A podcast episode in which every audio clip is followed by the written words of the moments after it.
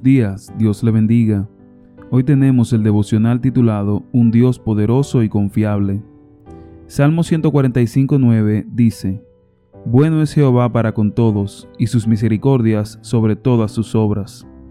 Siendo que Dios es la fuente de la sabiduría, de la vida y del gozo, es edificante que nos fijemos en cómo el Señor dirige y mantiene toda su obra creadora. Como bien dijo el salmista, los cielos cuentan la gloria de Dios. Salmo 19.1. Dios ha revestido de su gloria el firmamento, así como el resto de la creación.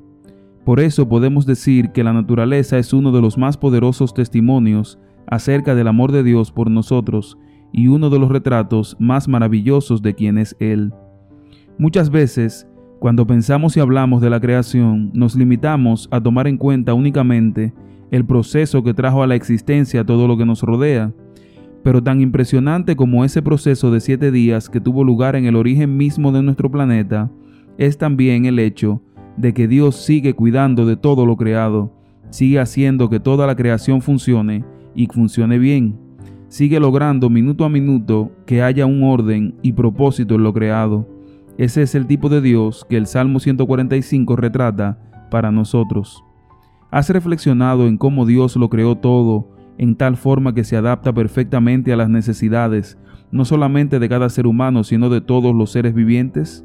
¿Has reflexionado en cuánto poder y bondad tiene Dios para dar alimento a todas las criaturas que existen? ¿Te has detenido a pensar en lo bueno que es Dios al darnos el sol cada día para que nos alumbre y nos caliente? ¿Y en cuán misericordioso es cuando hace que la lluvia refresque la tierra y la haga fértil? ¿Crees que podrías tú hacer el trabajo que hace Dios? Es decir, estar pendiente de que haya día y noche, primavera y verano, y de que las estrellas y los astros no choquen, sino que cada uno siga en su curso fijo?